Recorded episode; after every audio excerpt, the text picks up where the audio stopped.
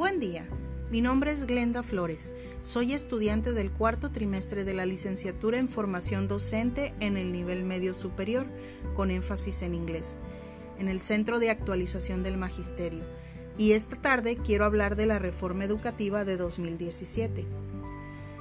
El principal objetivo de la reforma educativa es que la educación pública, básica y media superior, además de ser laica y gratuita, sea de calidad, con equidad e incluyente. Es decir, el Estado debe garantizar el acceso a la escuela a todos los niños y jóvenes y asegurar que la educación que reciban les proporcione aprendizajes y conocimientos significativos, relevantes y útiles para la vida, en cualquier contexto socioeconómico, origen étnico o género.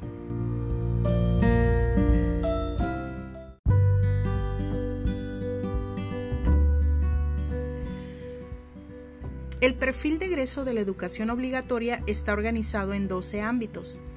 Se comunica con confianza y eficacia, fortalece su pensamiento matemático, gusta de explorar y comprender el mundo natural y social, desarrolla el pensamiento crítico y resuelve problemas con creatividad, posee autoconocimiento y regula sus emociones, tiene iniciativa y favorece la colaboración, asume su identidad, favorece la interculturalidad y respeta la legalidad, aprecia el arte y la cultura, cuida su cuerpo y evita conductas de riesgo, muestra responsabilidad por el ambiente, emplea sus habilidades digitales de manera pertinente.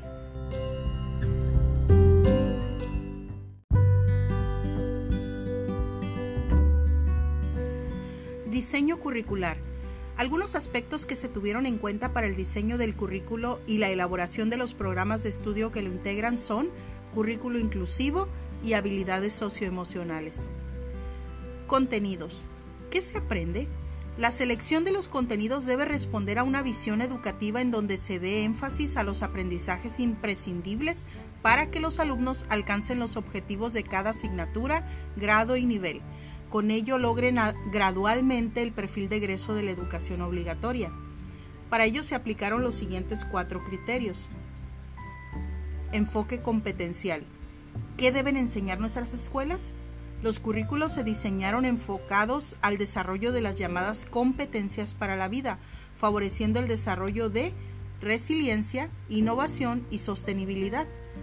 De ahí que un alumno solo pueda mostrar su nivel de dominio de cierta competencia al movilizar simultáneamente las tres dimensiones que se entrelazan para dar lugar a una competencia.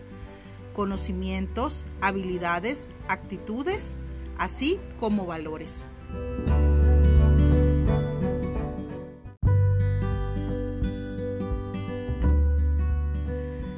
Principios pedagógicos.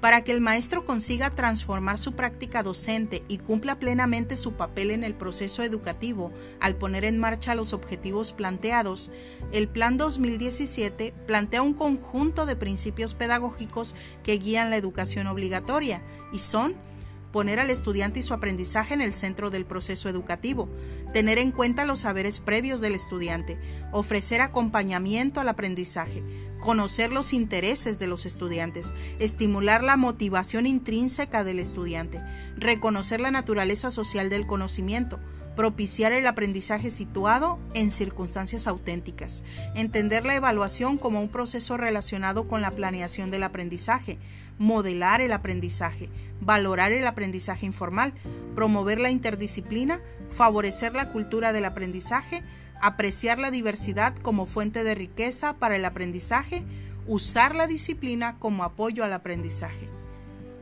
En conclusión, puedo decir que la reforma educativa de 2017 es un documento muy bien estructurado, con base en teorías educativas modernas y globales, que de haberse tenido la oportunidad de llevarse a la práctica hubiese dado muy buenos resultados.